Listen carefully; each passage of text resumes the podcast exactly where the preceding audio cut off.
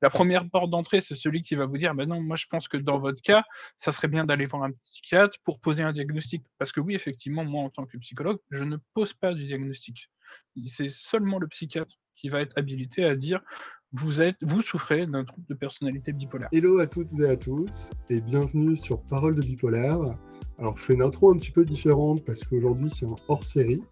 On va notamment faire ça en mode interview avec Benjamin qui est psychologue ainsi que Julien, euh, donc que vous connaissez déjà, euh, donc personne euh, qui est personne bipolaire. Et l'idée aujourd'hui, c'est qu'on va voir comment choisir son psychothérapeute ou son psychologue et comprendre aussi comment faire pour que la psychothérapie fonctionne le mieux possible, avec aussi Julien qui lui a été diagnostiqué bipolaire depuis 2014. Donc bienvenue sur Parole de bipolaire, le lieu d'échange pour les bipolaires par les bipolaires. Et moi, je suis Clément Bessa, le fondateur d'Ockstage. Qu'est-ce qu'on fait concrètement? On aide les personnes bipolaires à trouver un accompagnement global. Et moi, c'est Julien et j'aide les bipolaires à mieux vivre la bipolarité au quotidien. Et donc, le sujet euh, aujourd'hui, c'est de parler de psychothérapie. Euh, et donc, on va attaquer dans le, vif du sujet. Euh, concrètement, on a beaucoup de chance d'avoir Julien avec nous aujourd'hui. Et je pense que ça peut être important déjà, peut-être, que tu nous te présentes rapidement, euh, tu nous dises un petit peu euh, qui tu es, euh, Benjamin. Je m'appelle Benjamin Jotenay, je suis psychologue.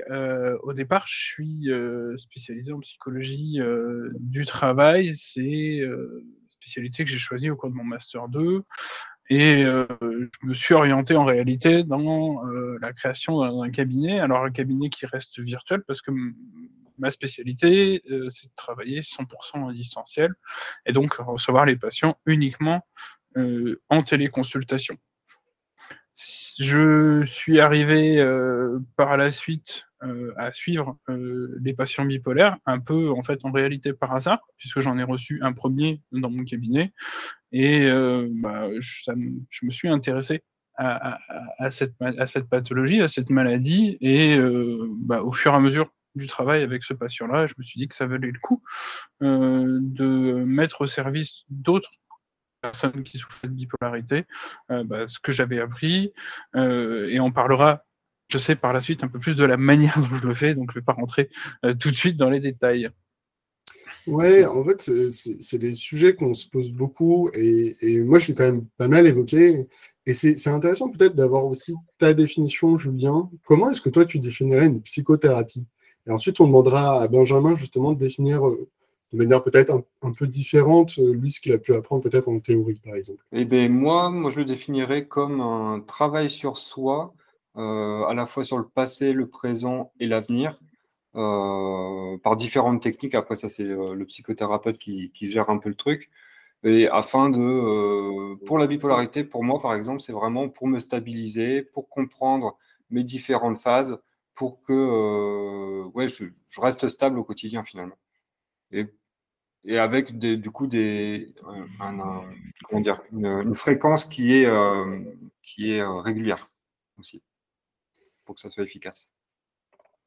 Et, toi, Benjamin, du coup, peut-être, euh, vas-y, si tu veux expliquer avec tes propres mots ou même une définition un peu plus classique.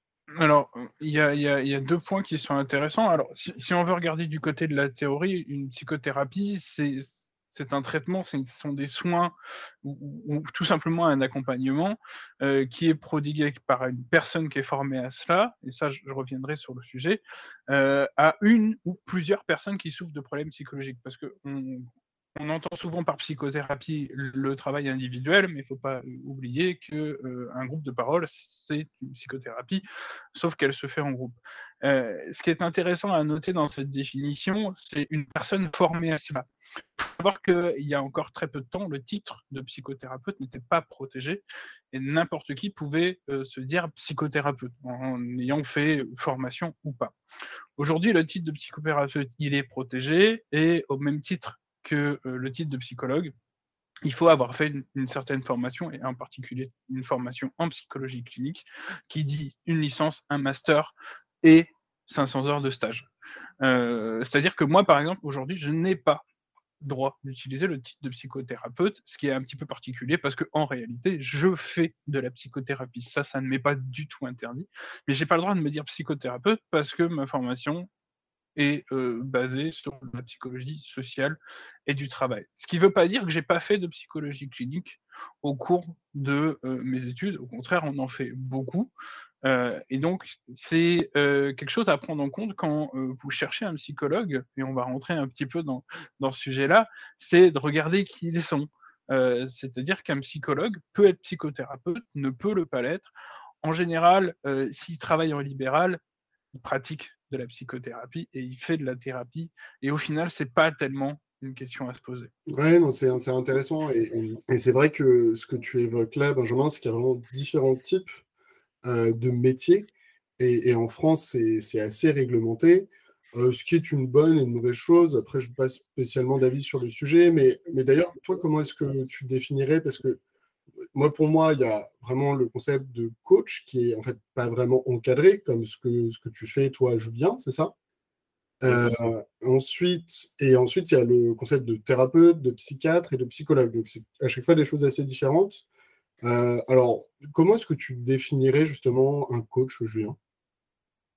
Euh, Un coach, c'est une personne qui va accompagner une autre personne dans un but précis qui est déterminé par cette propre personne. Et, et afin d'atteindre ce but, et après, le nombre de séances est assez réduit euh, ce qui est un peu différent de, par exemple, la, la psychothérapie ou le psychiatre. C'est vrai qu'effectivement, si je vais poursuivre sur le sujet, le psychologue, euh, on va rencontrer, comme je parlais de psychothérapie tout à l'heure, on va rencontrer des gens qui en général souffrent d'un problème psychologique. Alors, quand je dis problème, euh, j'entends pas forcément pathologie. Je me sens pas bien, c'est pas forcément de la dépression, c'est pas forcément un trouble anxieux. Voilà, c'est un problème psychologique. Donc, psychologue et psychiatres vont accompagner ces problématiques-là. Après, ce que tu disais, Julien, est super intéressant aussi parce que aujourd'hui, on est sur aussi des dynamiques de thérapie brève et on fait de moins en moins de séances.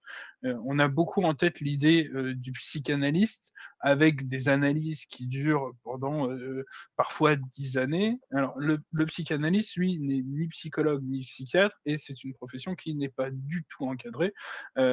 sa pratique, lui, elle est psychanalytique c'est là où on commence à se perdre en réalité, parce que le psychologue ou le psychiatre, le psychologue, et donc comme je vous disais tout à l'heure, a fait euh, un bac plus 5, le titre est protégé, il est enregistré euh, dans un répertoire qu'on appelle ADELI, qui lui donne l'autorisation d'utiliser ce titre et donc d'exercer la psychologie sur le territoire où il a eu son diplôme. C'est l'ARS qui délivre ce numéro.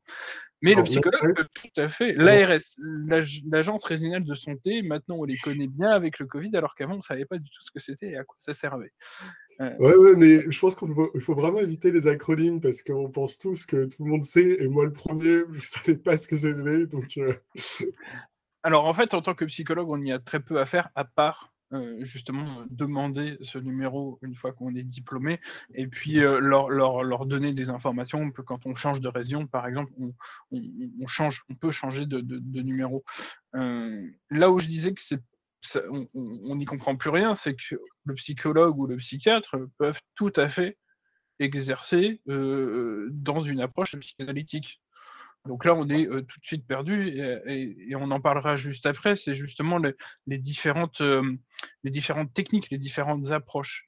Et donc pour, pour continuer, on a donc le psychiatre. Lui, c'est un médecin donc il a fait un doctorat, et c'est le seul qui est habilité à vous prescrire des médicaments. Ce qui est important, et, je pense que Julien, tu seras tout à fait d'accord avec moi, Clément aussi, les deux sont complémentaires. On a souvent mmh. tendance à les mettre en opposition, alors qu'en fait, euh, euh, les deux euh, peuvent être utiles parce que tous les psychiatres ne font pas de la psychothérapie, certains commencent à en faire, et c'est pour ça que je sais que pour chacun, ça peut être difficile de s'y retrouver, parce que tout à l'heure, tu parlais aussi du thérapeute. Bah, le thérapeute, euh, c'est encore autre chose. C'est pareil, euh, je fais une formation en hypnose, je suis thérapeute en hypnose. Mais ce titre n'est pas non plus protégé comme un thérapeute en PNL, comme un thérapeute en analyse transactionnelle. Euh, il est ni médecin, il est ni psychologue, il n'est pas coach non plus. Alors, le conseil que j'ai à donner là-dessus, c'est de ne pas hésiter à poser la question à votre médecin j'ai besoin de quoi? J'ai vu, j'ai vu ça. Est-ce que c'est bien? Est-ce que c'est intéressant? Qu'est-ce que vous en pensez? Votre médecin traitant, ce sera la première porte d'entrée, c'est celui qui va vous dire, ben non, moi je pense que dans votre cas, ça serait bien d'aller voir un psychiatre pour poser un diagnostic. Parce que oui, effectivement, moi en tant que psychologue, je ne pose pas du diagnostic. C'est seulement le psychiatre qui va être habilité à dire vous, êtes, souffrez d'un trouble de personnalité bipolaire. Moi, en tant que psychologue, je vais pouvoir vous dire, tiens, je vois des choses dans votre comportement, dans votre manière de gérer les émotions, qui font penser à un trouble de personnalité bipolaire. Je vous invite à aller voir un psychiatre. Et c'est pour ça que je dis que bah, ils sont vraiment complémentaires et euh, faut pas hésiter en fait à aller voir les deux. Il faut pas hésiter tout simplement à poser les questions. Tiens, j'ai vu un thérapeute qui a dit qu'il pouvait soigner ma bipolarité en six semaines. Est-ce que c'est vrai? Est-ce que ça marche? Parce que moi, j'en sais rien. Il faut pas en fait, vous en tant que patient, bah, faut pas hésiter à dire que vous savez pas. Ouais, exactement. Et, je pense que c'est, hélas euh, très mal encore vulgarisé. Et, sincèrement, moi, le premier, avant de, lancer Upstage, euh, je ne comprenais pas et je ne savais pas la différence entre les différents types euh, d'accompagnement euh, possibles. Juste pour rapidement résumer, alors un psychiatre est un médecin, c'est le seul qui peut diagnostiquer, c'est le seul qui peut donner et recommander un traitement médicamenteux. Un psychologue, c'est quelqu'un qui a fait un bac plus 5, c'est encadré par la loi, où il faut en fait déposer un statut. Un psychothérapeute, ça va être une autre formation, mais pareil, qui est encadrée par la loi. Et ensuite, le terme thérapeute, euh, psychoanal... psycho, euh, ah, psychopraticien, psychanalyste. Ouais, tout cela. Et, mais même moi, je ne les connais même pas. Et, et ça, il n'y a pas d'encadrement à proprement dit. Thérapeute, pareil, sauf erreur de ma part, il n'y a pas d'encadrement à proprement dit. Euh, et, coach non plus. Donc il peut y avoir des formations, euh, il peut y avoir des gens extrêmement compétents. Moi, je tiens quand même à le dire parce que le diplôme ne donne pas la compétence de la personne. Et, vraiment, moi, j'ai pu voir des très mauvais psychiatres et des très bons coachs, et à contrario, enfin, Julien, avec qui je fais du coaching, est un très bon coach. Pour autant, il n'a pas de diplôme reconnu par l'État euh, qui lui donne le droit de faire, je ne sais pas, d'être psychologue. Et à contrario, ça arrive aussi. Moi, j'ai déjà vu des mauvais psychiatres. Et je pense qu'il faut aussi le dire. Euh, mais en tout cas, voilà, il faut savoir à qui vous avez affaire et chacun a son propre rôle. Dans le meilleur des mondes, euh, il faut que votre équipe travaille ensemble. Euh, justement, on parle un petit peu de, type de thérapeute, entre guillemets, de psy, même si on utilisait un grand terme. Est-ce que tu peux nous parler des, des types de thérapie? Parce qu'en fait, il y a un certain nombre d'écoles de thérapie, un certain nombre de manières de, euh, travailler avec les patients. Tu peux nous en dire un peu plus? Alors ça, c'est un vaste sujet. Euh, c'est-à-dire que des, typologies de thérapie, euh, il y en a, je ne sais pas, je ne pourrais pas toutes vous les citer aujourd'hui. il y a des thérapies qui sont reconnues, il y a des thérapies qui ne le sont pas, il y en a qui sont reconnues par certaines personnes et qui pas par d'autres. Euh, c'est une sacrée nébuleuse aussi. Euh, on parlait tout à l'heure de, psychanalyse, c'est une approche. Euh, on va trouver des psychologies, des psychothérapies qui sont basées sur des approches cognitives, sur des approches comportementales. par exemple, on va trouver des choses qui sont basées sur la méditation. On entend beaucoup parler d'énergie. Il y a des approches psycho-énergétiques. il y a l'art-thérapie. voilà, je pourrais passer l'entièreté du podcast à vous citer des approches euh, surtout, ce que ça veut dire, c'est en tant que patient, il faut aller tester parce que il y a autant le type de thérapie. Alors, pour le coup, pour traiter le trouble bipolaire, euh, je crois qu'il y a trois types de thérapie la thérapie dialectique, les TCC, et euh, je sais qu'il y en a une autre. Mais TCC, pareil, Benjamin, les acronymes, tu peux expliquer ce que c'est? Je, vais, y venir, je vais y venir parce que, en fait, moi, je pratique euh, les TCC. Alors, les TCC, et en fait, en plus, c'est un abus de langage parce que TCC veut dire thérapie cognitive et comportementale, et en réalité, on fait plus qu'on appelle des TCCE, c'est-à-dire des thérapies cognitives comportementales et émotionnelles. En fait, ce sont euh, des prises en charge de la souffrance psychique qui reposent sur une méthodologie issue de la méthode expérimentale. Et donc, aujourd'hui, c'est le type de thérapie le plus scientifique, les TCC, les thérapies cognitives et comportementales. Mais euh, ça ne veut pas dire que ça vous convient. On dit ça marche bien, ça marche bien dans le traitement de la bipolarité, ça marche bien dans le traitement de l'anxiété. Moi, je sais par expérience que c'est une thérapie qui est très exigeante on est dans le champ des thérapies brèves, donc on va très vite. Il y a beaucoup de demandes, il faut se confronter à beaucoup de choses. Il y a parfois beaucoup d'exercices, beaucoup de choses à intégrer.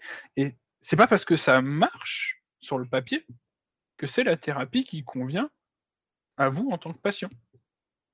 On va souvent vous dire, voilà, il faut aller faire ça. Oui, très bien, allez-y, faites une première séance, rencontrez le thérapeute, voyez si ça colle, parce que c'est justement de ça qu'on va parler juste après, c'est que oui, il faut choisir un thème de thérapie, mais la vraie difficulté, c'est de trouver le bon thérapeute, celui avec lequel on va pouvoir travailler main dans la main pour avancer. Et c'est une bonne transition, tu m'as bien aidé.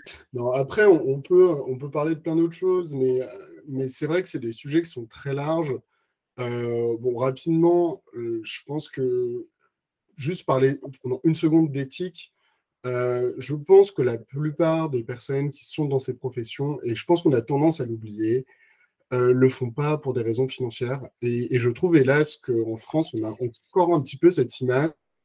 Euh, sincèrement, et moi je dis ça à toutes les personnes euh, qui se posent des questions, si jamais on voulait faire de l'argent, on serait pas là-dedans.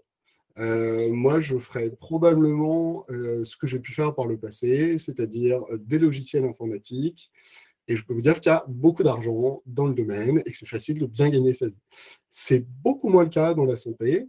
Et même euh, les médecins, euh, pour vous dire, les psychiatres gagnent beaucoup moins bien en proportionnellement à des études dans d'autres domaines de la médecine euh, que ce qu'ils pourraient gagner. C'est-à-dire que si jamais ils voulaient faire de l'argent, ils ne seraient pas psychiatres, ils seraient fort probablement chirurgiens il serait dentiste, encore plus cliché.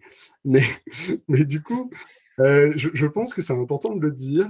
Et voilà. Mais, mais donc, l'éthique, euh, l'air de rien, bon, bah, est-ce que voilà, euh, peut-être que tu peux. Je sais pas si tu as une définition, Benjamin, là-dessus, au niveau de l'éthique. Est-ce qu'il y a des, un peu des, guidelines dans ta formation. Alors, c'est, on parle beaucoup dans, dans, dans, la profession de psychologue de, de ce qu'on appelle, on a tous, on a un code de déontologie. Euh, ce compte de déontologie, il est super bien écrit, ça fait des années que les psys travaillent dessus. Euh, il est vraiment très intéressant et j'inviterai tous les patients à aller faire un tour, pas forcément le lire en entier parce que ça reste quand même relativement indigeste, mais aller voir les, différentes grandes parties euh, du code de déontologie sur le respect de la personne humaine et sur plein d'autres choses. Je ne vais pas vous les citer ici. À savoir, et ça personne ne sait, je pense, que ce code de déontologie n'a aucune valeur légale. C'est-à-dire qu'en tant que psychologue, on respecte, on décide de s'y de, de, s'y conformer, mais contrairement à, euh, au serment d'Hippocrate, parce que les médecins, par exemple, ont prêté serment où là, ils sont tenus par la loi de le respecter, le psychologue, pas du tout. Un psychologue qui décide de ne pas respecter son code de déontologie, bon, bah, moi, je vous dirais, je pense que c'est pas un bon psy, mais il est tout à fait dans son droit. Il n'y a rien qui lui oblige à respecter ce code. Euh, donc l'éthique du psy, elle reste quand même très personnelle. Euh, et le meilleur exemple que j'aurais à donner de l'éthique du psy, c'est bah, de respecter euh, un certain secret de ce qu'il entend dans son cabinet, parce que c'est quand même la base de la confiance avec son patient. puis c'est aussi de savoir ce qu'il est capable de faire et ce qu'il ne sait pas faire, et donc pouvoir dire, bah, voilà, par rapport à la problématique avec laquelle vous venez dans, mon cabinet, je suis pas la meilleure personne pour, vous, euh, pour vous accompagner. Donc voilà, allez voir tel confrère, euh, tel spécialiste, allez plutôt voir un psychiatre, allez voir un, neuro, un, neuropsy.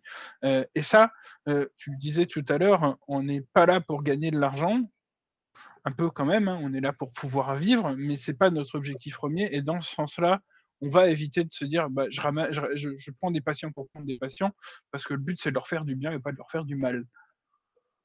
Ouais, clairement. Et, une question toute bête, moi je pense que c'est une question à poser lorsque vous allez voir euh, quelqu'un, psychiatre, psychologue, n'importe qui, si jamais un psychiatre qui, euh, entre guillemets, n'a pas le temps, qui vous dit je peux vous faire un rendez-vous de 20 minutes tous les deux mois, ne vous recommande pas d'aller voir un psychologue en parallèle ou euh, un thérapeute. Et à contrario, si un psychologue ou un coach euh, ne vous demande pas si vous allez voir un psychiatre, généralement, il faut vous poser des questions. Parce qu'il y a vraiment ce côté où, euh, si euh, veut votre bien, il comprend que certaines choses, il ne peut peut-être pas le faire seul et qu'il faut qu'il s'associe à d'autres. Et, moi, je suis persuadé que euh, le suivi, donc d'avoir une psychothérapie ainsi que de voir un psychiatre, c'est deux choses qui peuvent être communs au psychiatre, mais qui peuvent être aussi séparées. Et justement, je veux dire, tu peux peut-être nous en dire un peu plus. Toi, quel est ton avis un peu sur le sujet? Pourquoi est-ce que tu vas voir un psy notamment? Moi déjà, je vais voir un psychiatre et un psychologue, sachant que mon psychiatre, bah, je le vois comme tu dis, je le vois tous les mois et demi, on va dire, euh, sachant que mon traitement est plutôt stable. Donc euh, après, c'est bah, 20-25 minutes, hein, c'est pas plus. Après, je n'en éprouve pas le, besoin de le voir plus que ça. Euh, et, ponctuellement, si, j'en ai besoin, je peux l'appeler pour justement faire une séance entre deux. Mais après, euh, du coup, j'ai ma psychologue que je vois, elle, toutes les deux semaines en moyenne. Et quand j'en ai besoin, toutes les semaines.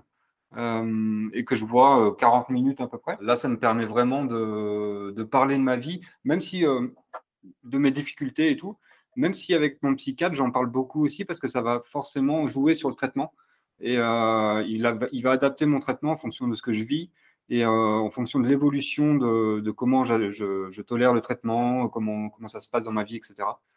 Euh, et, avec la psychologue, on va plus faire un travail de, fond, entre guillemets. On va chercher bah, pourquoi, je, pourquoi je, réagis comme ça, pourquoi, pourquoi tiens, j'ai eu telle phase. on va l'analyser, on va, on va chercher le déclencheur, etc. Et après, on va avoir des, un espace aussi pour parler d'autre chose que la maladie. Et euh, c'est principalement le cas. En général, on ne parle pas beaucoup de la maladie, euh, sauf si besoin. Ouais, non, mais c'est intéressant. Et, je pense que chacun doit trouver un peu son juste milieu. Et, je pense que ça nous amène un peu sur cette deuxième partie. C'est comment est-ce qu'on peut faire pour réussir sa psychothérapie? Parce que euh, bah, c'est un, long sujet.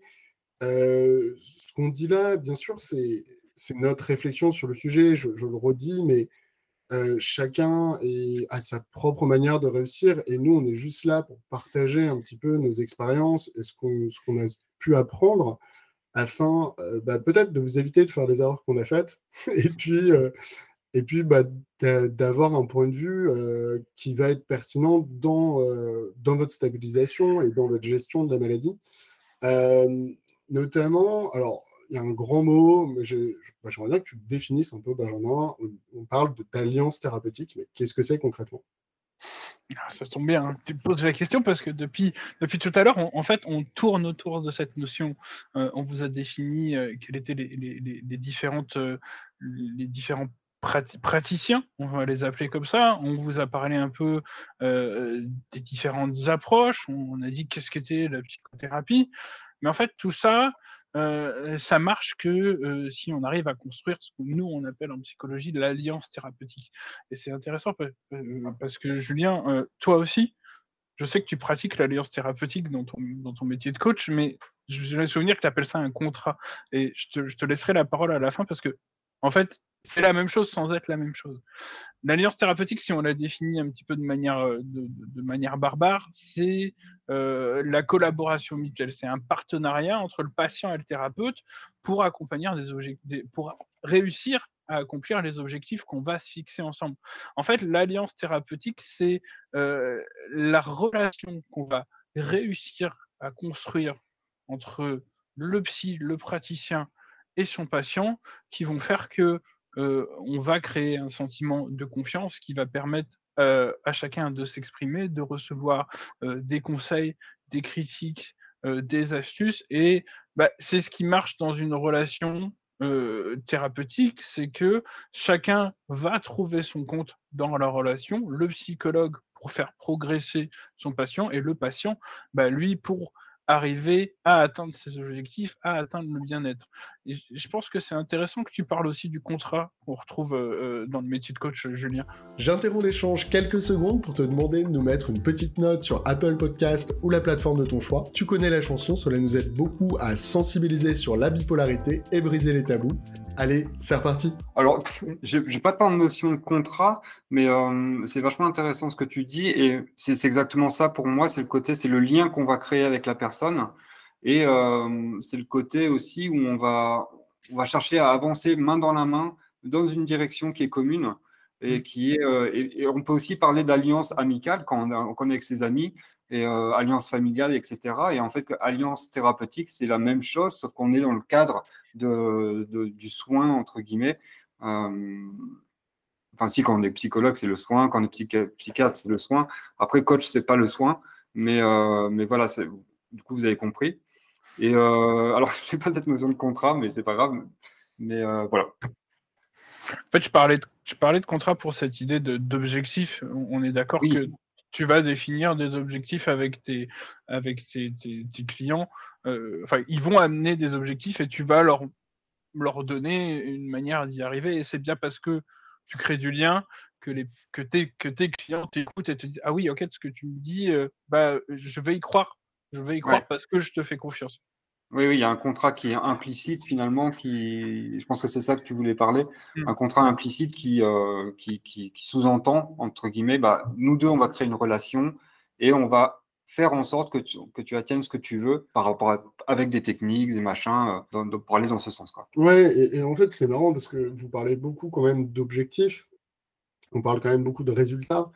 Et, j'ai l'impression que c'est quelque chose qui commence un petit peu à, avancer dans ce sens-là. Euh, moi, pendant très longtemps, je me rappelle quand j'étais plus jeune, euh, quand j'entendais quelqu'un qui me disait je vais voir un j'avais un peu cette image de se mettre sur le sofa et de passer des années et des années, un peu euh, comme Freud l'enseignait, à raconter sa tendre enfance et ses traumatismes pour pouvoir expliquer pourquoi est-ce qu'on vit ce qu'on vit aujourd'hui. Et de plus en plus, j'ai l'impression que c'est énormément basé sur des objectifs et sur des résultats concrets même si ça dépend des, thérapies, mais de l'extérieur, c'est un peu ce que je vois. Peut-être que vous avez votre avis sur le sujet, je suis assez curieux justement. Bah, ce que je peux te dire, c'est que ce qui est pratiqué de plus en plus sont des thérapies brèves. Et pourquoi elles deviennent brèves?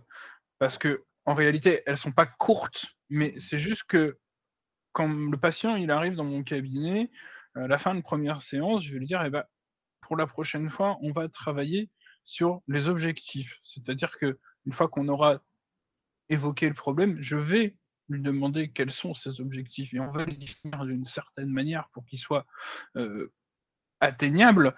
Et euh, une fois que ces objectifs sont atteints, on considère que notre thérapie, elle est terminée. Alors, il y a plein de choses qui se passent à ce moment-là. Soit on a atteint nos objectifs et le patient dit bon bah très bien, mon problème est traité, au revoir et puis à la prochaine. Soit on part sur une nouvelle idée, une nouvelle souffrance, une nouvelle problématique, un nouveau questionnement, et on redéfinit des objectifs à atteindre. Et effectivement, c'est pour ça que la thérapie, entre guillemets, elle est brève, parce qu'on avance sujet par sujet, en particulier dans, dans, les thérapies cognitives et comportementales, sujet par, objectif, sujet par sujet, objectif après objectif. Donc, en réalité, euh, oui, la psychanalyse de Freud, en fait, euh, on s'asseyait, on discutait, et puis au bout de 45 euh, minutes, le, le psychanalyste disait merci, à la semaine prochaine. Là, euh, l'objectif, tu parlais de parler de sa tendre enfance, la TCC, par exemple, elle est centrée sur le présent. Ce qui nous intéresse, c'est comment vous fonctionnez maintenant, et qu'est-ce qu'on peut faire pour que vous vous sentiez mieux?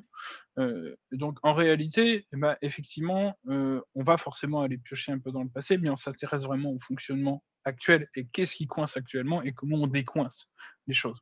Donc oui, on parle de plus en plus d'objectifs et je pense que c'est intéressant pour tout le monde.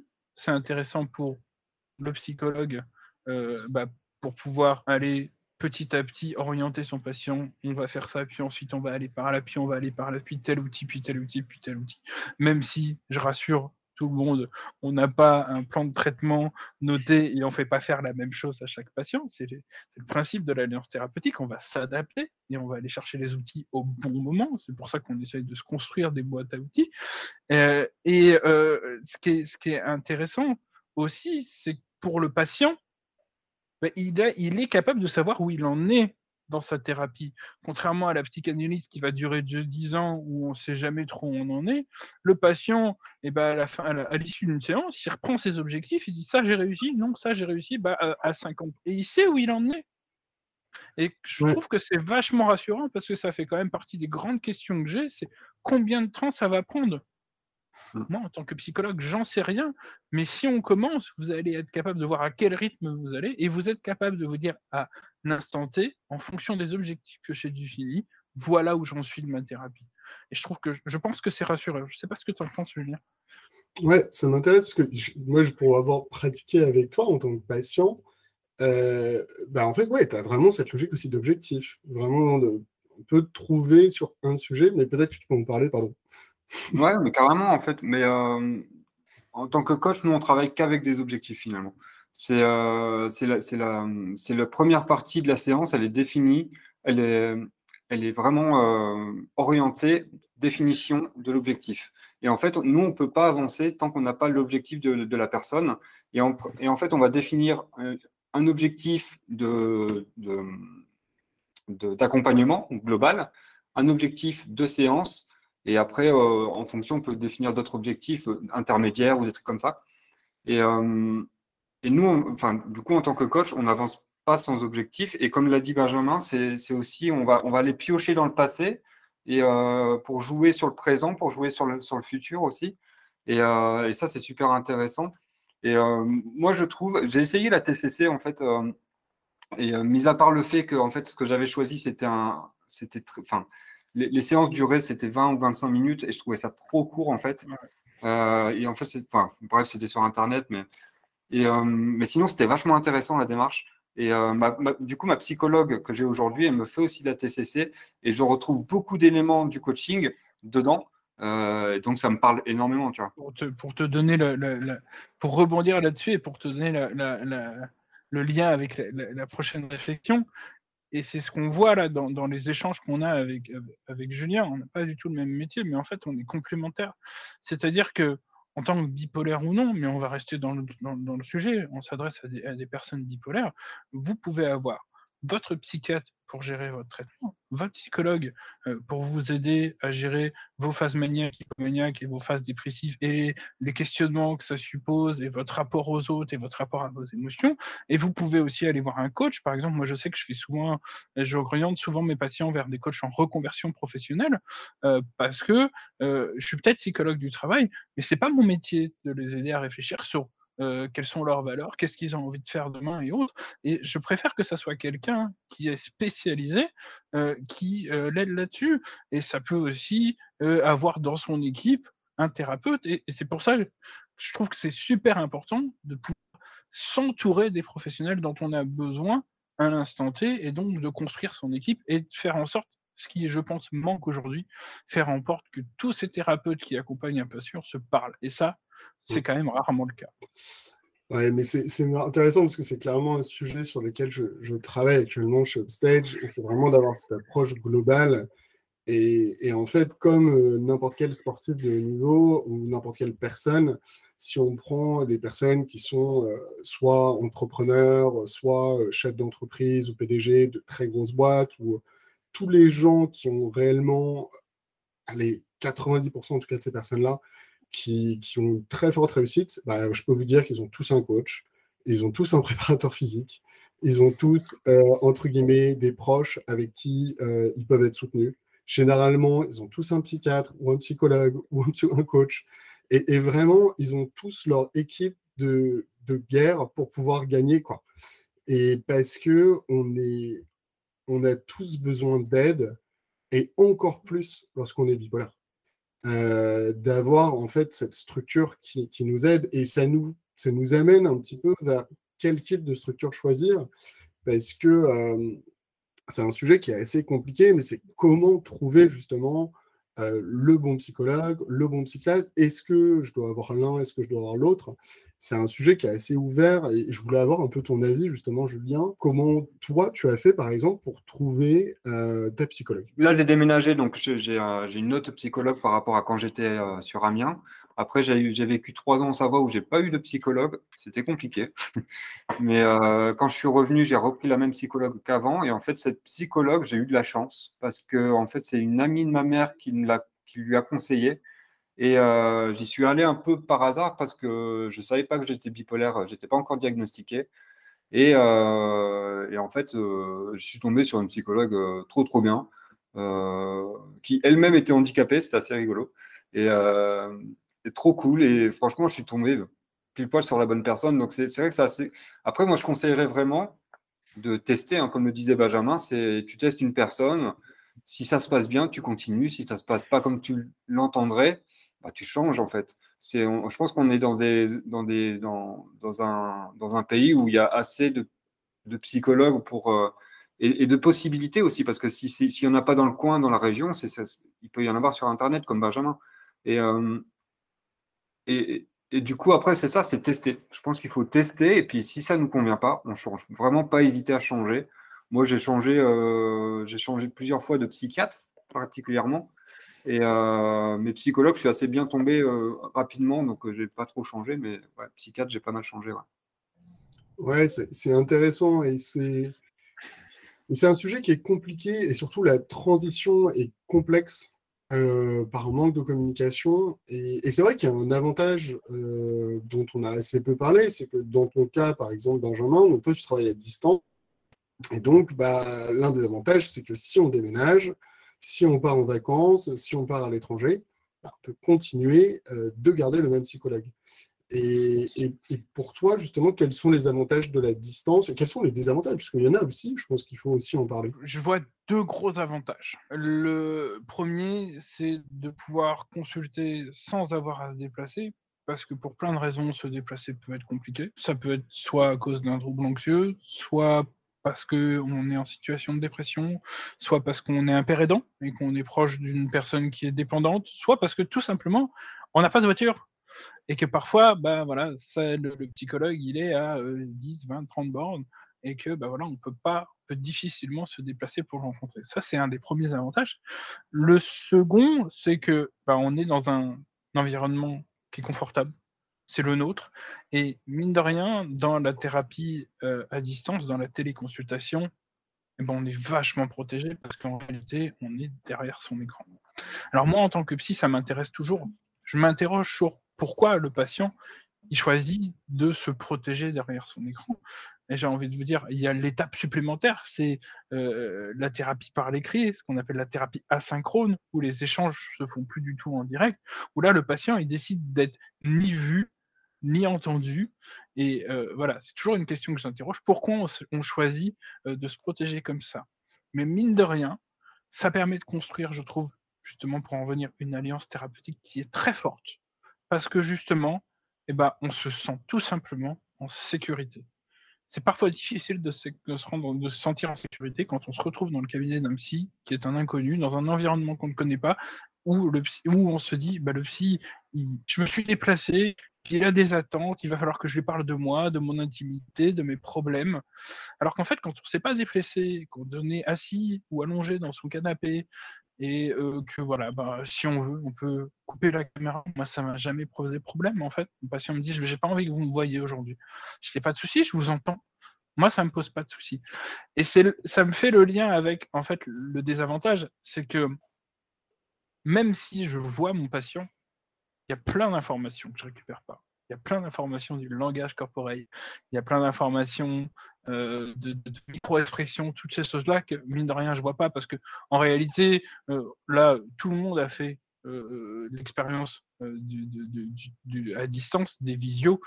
On se regarde pas en permanence. Déjà, on regarde son écran alors que sa webcam est plus haut. Donc, en fait, on regarde jamais personne dans les yeux. Ça, euh, je euh, prie le futur ingénieur qui pourra mettre la caméra sous l'écran des ordinateurs pour qu'on puisse se regarder enfin. Mais en réalité, euh, même si on a une très bonne qualité d'écran, et puis d'ailleurs, on en revient à ça, il y a le bruit aussi, le bruit technologique qui est le mauvais micro, votre compagnon, votre compagne qui passe l'aspirateur derrière, la mauvaise image parce que vous avez un bug Internet.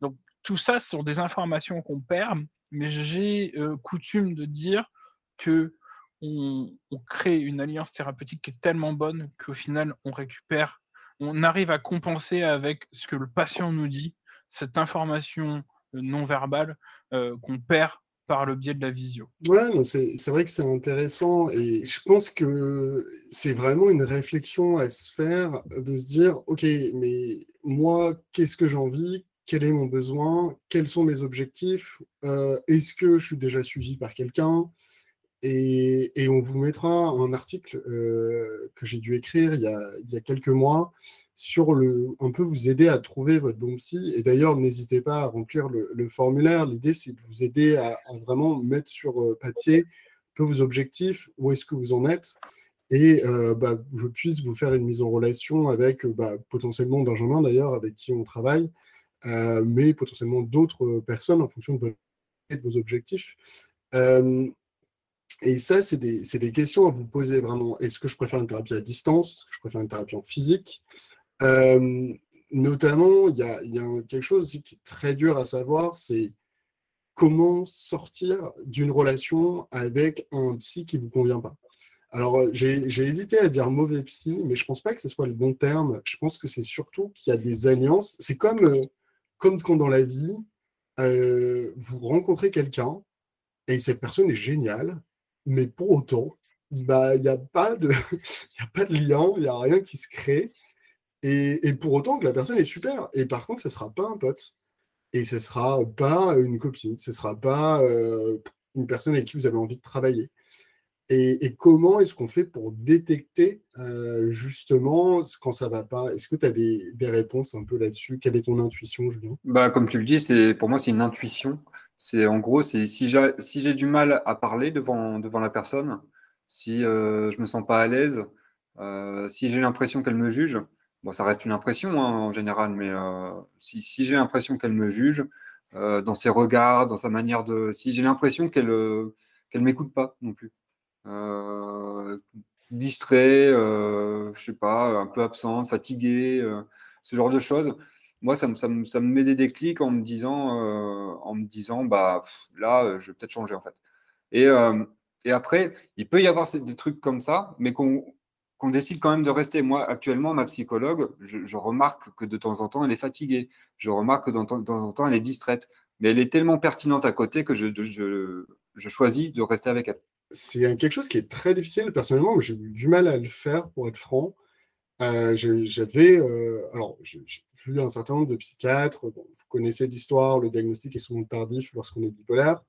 Euh, il y a souvent, et c'est comme ça, en moyenne, c'est 8 ans. En moyenne, il faut voir, je crois que c'est 3 à 4 psychiatres pour être diagnostiqué.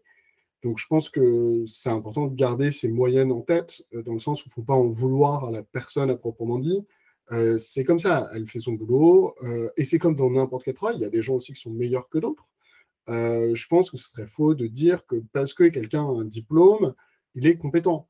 Euh, je peux vous donner un certain nombre de cas dans tous les métiers qui existent d'ailleurs.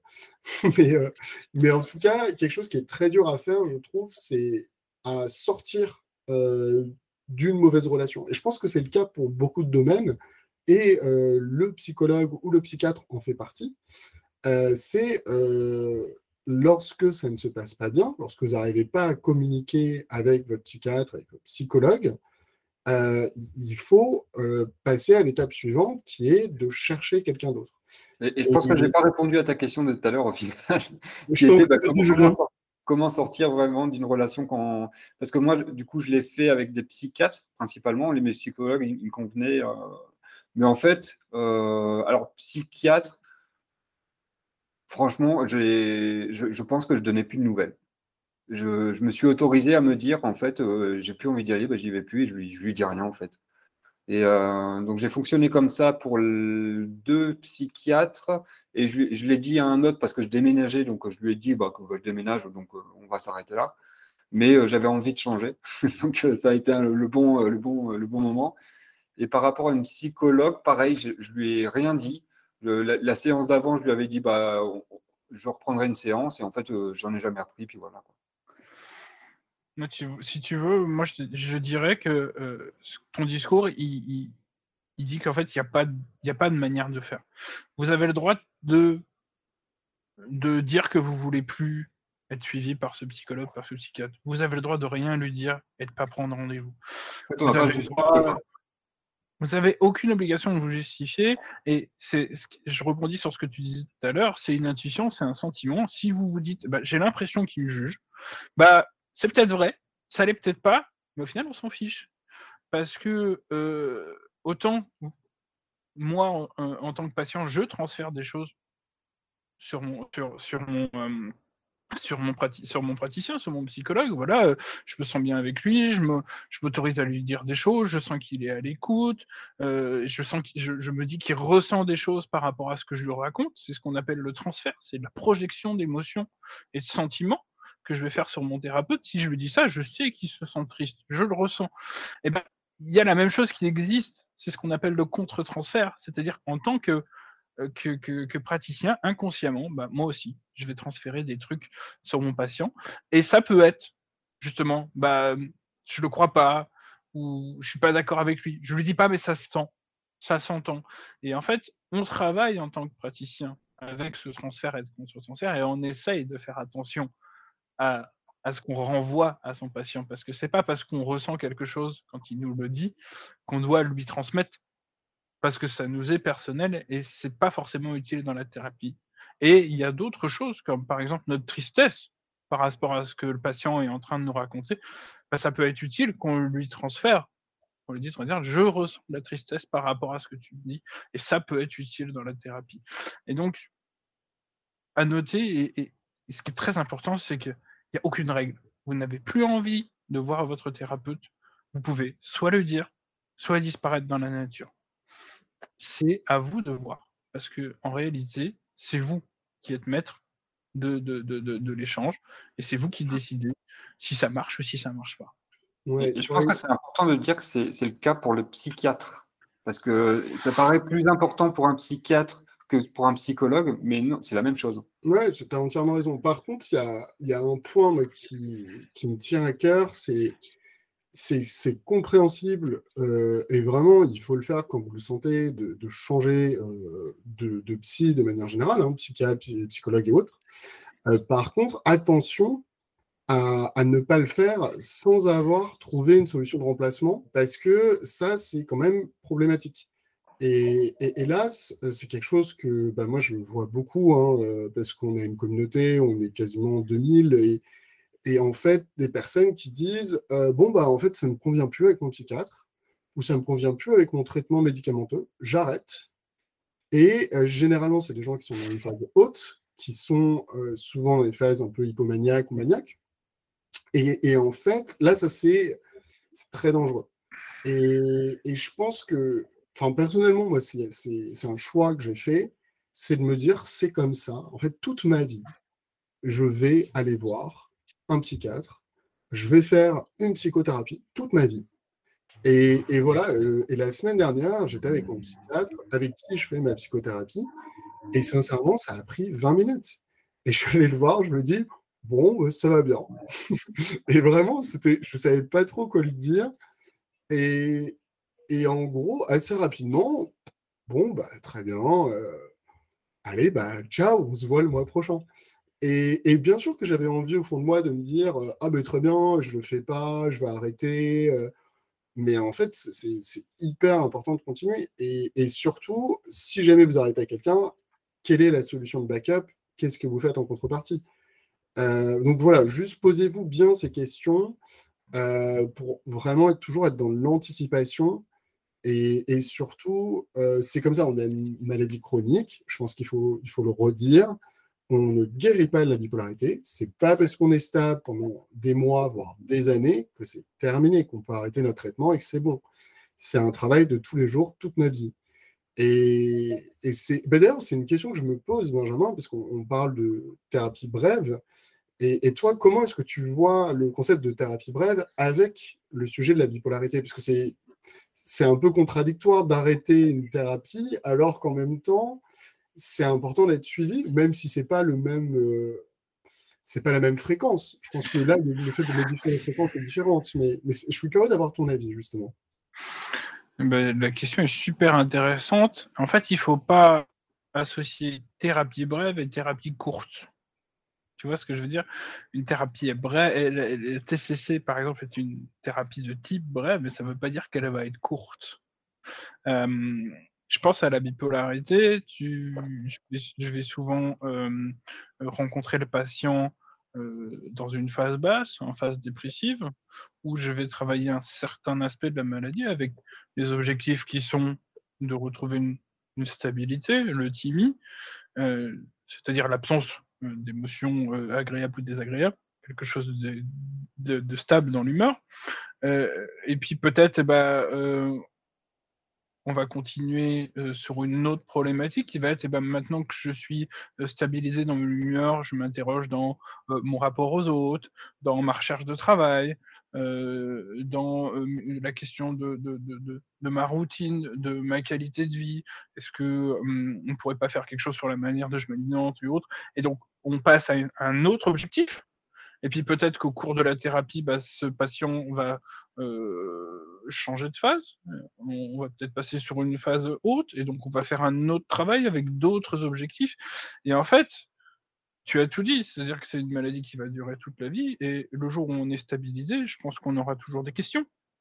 Euh, et c'est là où on parle de temporalité, c'est une thérapie brève au sens où le temps qu'on va prendre à traiter l'objectif, la problématique est bref, mais en réalité, d'autres questions peuvent venir. Et puis, quand tu es stable, bah, tu peux voir ton psy, par exemple, une fois par mois pour faire le point. Et puis, si ça va moins bien, bah, tu vas le voir euh, toutes les semaines. Et puis, si ça va mieux, tu vas le revoir toutes les deux semaines. Parce qu'en fait, ça, faut aussi y penser. C'est-à-dire que la régularité des séances, elles peuvent varier. C'est-à-dire qu'en général, particulièrement dans la TCC, au début, on va se voir toutes les semaines, et puis après toutes les deux semaines, et puis après, quand on a atteint l'objectif ou qu'on est sur d'autres typologies d'exercices, on va se voir tous les mois. Et puis à un moment, on peut décider d'arrêter. Euh, Effectivement, dans le cas de la, dans, dans, dans le cas de la, bipolarité, il me semble qu'arrêter, c'est difficile. Ou en tout cas, c'est arrêter pour reprendre plus tard. Moi, par exemple, si je fais pas toutes les semaines, je fais au minimum toutes les deux semaines. Parce qu'après, ça me semble trop long, en fait. ça montre bien que chacun est différent par rapport à, ses différents sujets. Et, et, on parle énormément de la relation donc, euh, du côté patient. Euh, parce qu'on se dit, euh, bah ouais, on, entre guillemets, on est client, donc on va choisir. Mais moi, je serais intéressé aussi d'avoir ton point de vue, Benjamin, et même euh, aussi Julien. Euh, bah, on peut commencer par toi, Julien, de qu'est-ce qui fait qu'un coaching se passe bien? Parce qu'à un moment, on a tendance à l'oublier, mais, c'est une relation dans les deux sens. Et, parfois, euh, je pense qu'il faut le dire, on n'a peut-être pas la bonne approche en tant que patient pour que ça fonctionne. Et je suis curieux d'avoir ton avis, du coup, Julien. Alors, pour qu'un coaching se passe bien, euh, je pense qu'il n'y a pas de réponse à ça, dans le sens où un coaching peut, peut m'être désagréable à moi et qui fonctionne très très bien pour la personne, et, inversement. Donc, et puis des fois, c'est, tu peux avoir l'impression que c'était génial, tu vas, il y a une grosse transformation chez la personne, et en fait, il ne s'est rien passé de particulier. C'est, ou alors inversement, tu as l'impression qu'il ne s'est rien passé, puis au final, deux mois après, la personne, elle revient et oh putain, c'était génial, j'ai changé ça, ça, ça, ça, ça, c'est grâce au coaching, machin. Donc c'est très, très, très. Euh, enfin, je peux pas répondre à cette question en fait. ouais, non, mais c'est intéressant. Euh, c'est ton point de vue par rapport à ton. Benjamin, toi, tu as un avis euh, différent ou même le même, je sais pas. Un avis différent, non, pas tellement. moi, je rajouterais à, ce que dit Julien, c'est que on est coach, on est thérapeute, on est là pour aider les gens à progresser, à aller vers euh, du mieux-être, du bien-être, de la santé mentale. Euh, mais on reste humain. C'est-à-dire que quand un patient arrive dans mon cabinet, et c'est pour ça que je vous parlais de contre-transfert tout à l'heure, bah, en fait, j'ai des attentes. J'ai des attentes qu'il aille mieux, mon patient, en fait.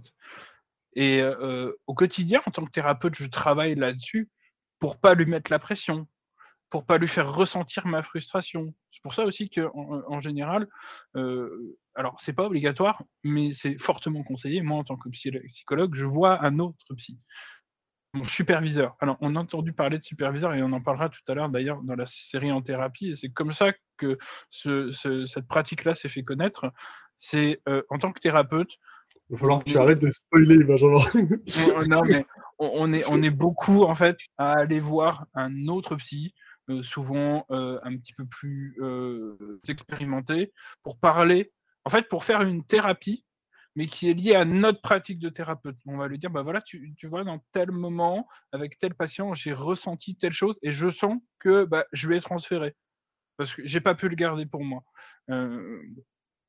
mais ou, la, ou la question inverse, c'est me dire, je l'ai gardé pour moi, est-ce que tu penses que j'aurais dû lui dire? Et en fait, en tant que psychologue, on en revient avec l'éthique. faire cette supervision, c'est une question éthique, c'est-à-dire d'interroger en permanence sa propre pratique et de se dire est-ce que je fais le maximum pour que mmh. mon patient se sente bien? Et comme il n'y a jamais de réponse binaire à ça, eh ben, on demande à quelqu'un d'autre dont c'est le métier comment ça se passe. Et si tu veux, cette pratique, elle est cadrée de la même manière qu'un rendez-vous avec le psy. Euh, c'est-à-dire que quand euh, je vais voir mon superviseur, je paye ma séance de supervision. Parce que je fais un travail. Je ne suis pas en train de discuter avec un pote. Je fais un travail de supervision. Et lui m'oriente, et de la même manière que moi je travaille un patient, bah, parfois il me contredit, parfois il me dit que j'ai tort, parfois il me donne des conseils, parfois il me dit bravo, tu as réussi, tu as bien fait, euh, moi j'aurais peut-être fait comme ça, qu'est-ce que tu en penses? Et il se base de la même manière que moi je me base sur le fonctionnement cognitif de, mon patient, il fait pareil, et la différence c'est qu'au lieu de me prendre en tant que patient, il me prend en tant que thérapeute et on s'intéresse à ma manière de travailler. Donc en fait, est-ce que il y a, j'ai des besoins en fait pour travailler efficacement avec mes patients? Bah, en fait, le besoin, c'est d'être capable de s'interroger en permanence sur la manière dont je pratique les séances de thérapie. Et je suppose que toi aussi, en tant que coach, Julien, tu t'interroges et ça t'arrive de poser des questions à tes pairs, à d'autres coachs, à d'autres thérapeutes, et se dire, bah, tu vois, j'ai eu telle rencontre, il s'est passé telle chose, qu'est-ce que tu en penses? J'ai réagi comme ça. Euh, on fait de la supervision, on fait aussi de l'intervision. Parfois, on est plusieurs psys, et puis, tu vois, j'ai fait comme ça, tu aurais fait comment? Et ça, c'est, je pense que c'est le cœur de notre métier parce que c'est comme ça qu'on devient un meilleur thérapeute. Et c'est comme ça qu'on apprend justement quels sont, de quoi on a besoin pour travailler avec notre patient. Et, c'est ça qui nous permet de progresser et d'être de, meilleurs thérapeutes en fait. c'est intéressant. Et, moi, je me suis déjà fait la réflexion côté patient. Et, par exemple, euh, ce que je trouve intéressant, c'est de réfléchir à, ce dont j'ai envie de parler pendant la séance. Euh, je trouve que ça permet quand même de gagner du temps notamment au démarrage, et souvent d'aller plus rapidement sur un sujet qui me tient à cœur pour avancer. Donc euh, voilà, peut-être si je devais un conseil, ce serait celui-là, ne serait-ce que de l'écrire. Et, euh, et après, c'est vrai que je pense qu'il y a tellement de sujets, mais on, devra refaire des choses, je pense, avec toi, Benjamin, parce que c'est hyper vaste. Et, je pense que c'est vraiment des formats moi, qui me plaisent. Et, euh, on va le faire avec des psychiatres, on va le faire avec des thérapeutes euh, pour vraiment avoir un point de vue, mais aussi qui est autre, euh, même si à la base c'est vraiment parole de bipolaire. Et on restera avec Julien en fait d'en parler d'un point de vue d'un bipolaire, mais, mais c'est aussi intéressant d'avoir un autre point de vue et comment les autres font. pour finir, alors je suis mal placé puisque je n'ai pas regardé la série, mais est-ce que tu as regardé En thérapie, Julien? Ouais, moi j'adore, j'adore en thérapie, euh, sur particulièrement la saison 1 que je trouvais, euh, après c'est l'effet nouveauté aussi euh, qui joue, mais je la trouvais très poignante et il était tellement, enfin après lui, lui il est psychanalyste, hein, il me semble. Il est psychiatre, il est psychiatre Dayan. Ah oui, oui, parce que oui, il, prescrit des médicaments aussi. Oui, ok. Et euh, ouais, je l'ai trouvé génial et c'est tout ce que je veux dire. Moi, j'ai adoré cette, série. Euh. je pense que cette série, elle a eu pour mérite d'ouvrir une première brèche dans le monde de la santé mentale et de commencer à un petit peu euh, bah, rendre ça accessible. Faire... Et ça a fait se poser des questions aux gens en fait. Dayan, euh, le personnage principal, il est quoi? Est-ce qu'il est psychanalyste? Est-ce qu'il est psychiatre? Est-ce qu'il est psychologue? Euh, Les gens se sont interrogés en se disant est-ce que c'est vraiment ça le quotidien d'un psy? Euh, Est-ce que ça se passe comme ça chez tous les psys? Et justement, c'est pour ça qu'on en, en vient en fait à ce genre d'émission. Parce que bah ça fait se poser plein de questions. On n'en a pas parlé, mais euh, et je pense qu'on pourra faire un, épisode dédié à ça. C'est quoi tomber amoureux de son psy? Euh, C'est quoi un psy qui tombe amoureux de son patient? Il y a plein de questions à poser là-dessus. Et en fait, ça a permis cette série, ce que j'ai trouvé génial. Moi, elle m'a beaucoup interrogé et on en a beaucoup discuté avec les, confrères et les consorts. C'est est-ce que ça est-ce que ça décrit la réalité? Non, c'est une série. C'est pas là pour ça.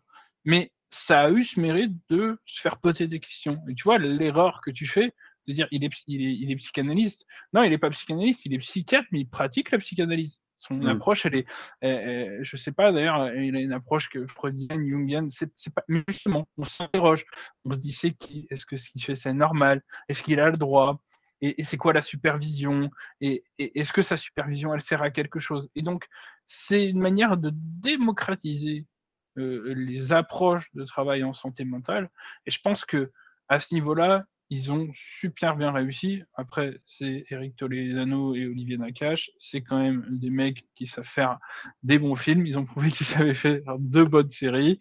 Euh, bon, heureusement que la série israélienne était aussi géniale. En tout cas, ouais, j'aurais tendance aussi à le conseiller. Euh, je trouve que le problème, c'est que ça soulève plus de questions que ça donne de réponses. Mais honnêtement, si vous avez, euh, si vous avez votre psychiatre et votre psychologue et que cette euh, série, elle vous interroge, posez-lui les questions que ça vous soulève, parce que je trouve que c'est un, une bonne accroche pour une thérapie de dire bah voilà j'ai regardé en thérapie il fait ça il dit ça ça m'a fait penser à ça. Est-ce que ça c'est normal chez un psy? Est-ce que est-ce que le fait qu'il ait envie de coucher avec sa patiente c'est normal? Alors ça y est je spoil. Euh, désolé pour ceux qui l'ont pas vu mais voilà ça permet euh, enfin de je pense que c'est un peu la conclusion de ce truc.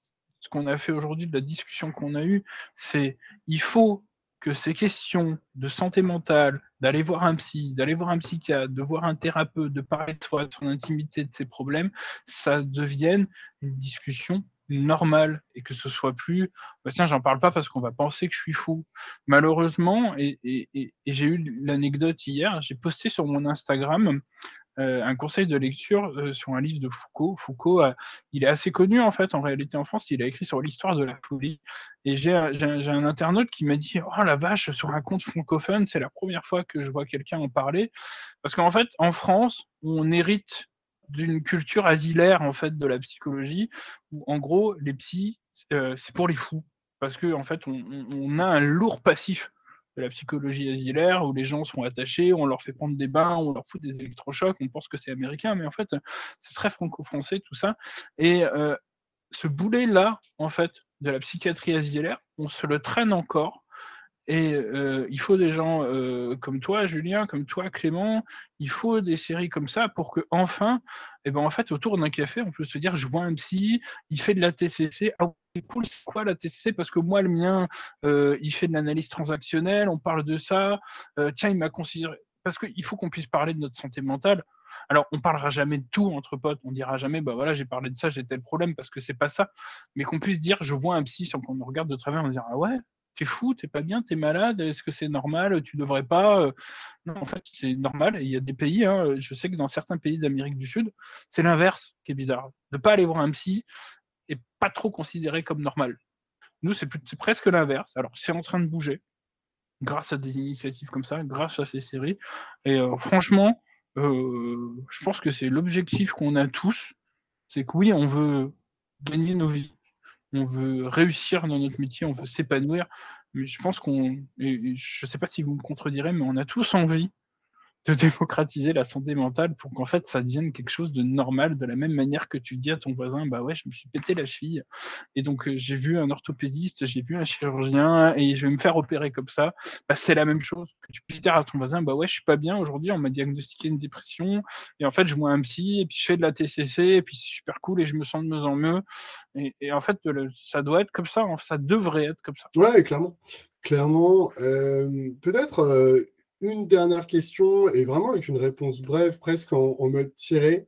Si vous aviez euh, trois recommandations pour réussir euh, votre psychothérapie. Ça peut être comment trouver un psy, ça peut être euh, comment me positionner, comment. Enfin, qu'est-ce qui vous vient à l'esprit si vous avez trois trucs à conseiller? Trois conseils.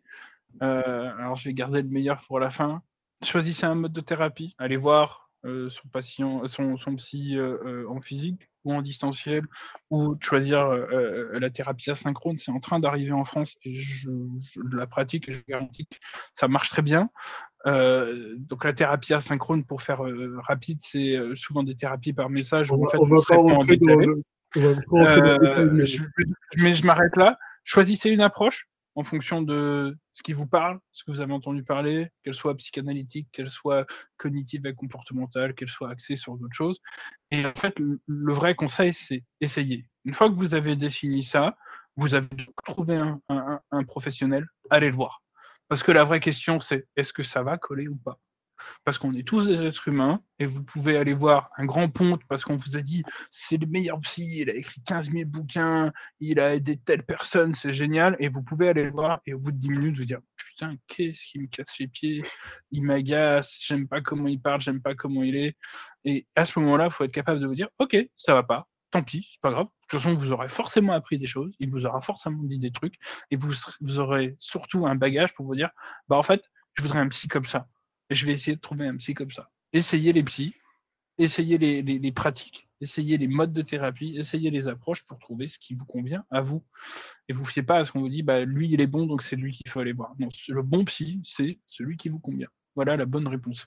Ouais, c'est top. Euh, Julien, tu as d'autres idées? Ouais, bah, du coup, alors moi, le premier, ce serait euh, vraiment de. En tant que bipolaire, je pense que c'est nécessaire d'avoir et un psychiatre. Après, bon, il y en a qui n'en ont pas. Hein. Oui, c'est un choix aussi. C'est possible. en, tout cas, je pense que dans la majorité des cas, c'est nécessaire d'avoir un psychiatre et un thérapeute, un coach, un, psycho, un psychologue, d'avoir cette complémentarité des, de, de, métiers. Et euh, le deuxième, ce serait euh, de ne pas hésiter à changer, justement, si ça ne va pas. Pas se prendre la tête avec ça. Et puis, euh, comme tu le disais, avoir une solution de recours si on a envie de changer, avoir réfléchi à ça. Et euh, je vais copier Benjamin pour la dernière, c'est essayer quoi.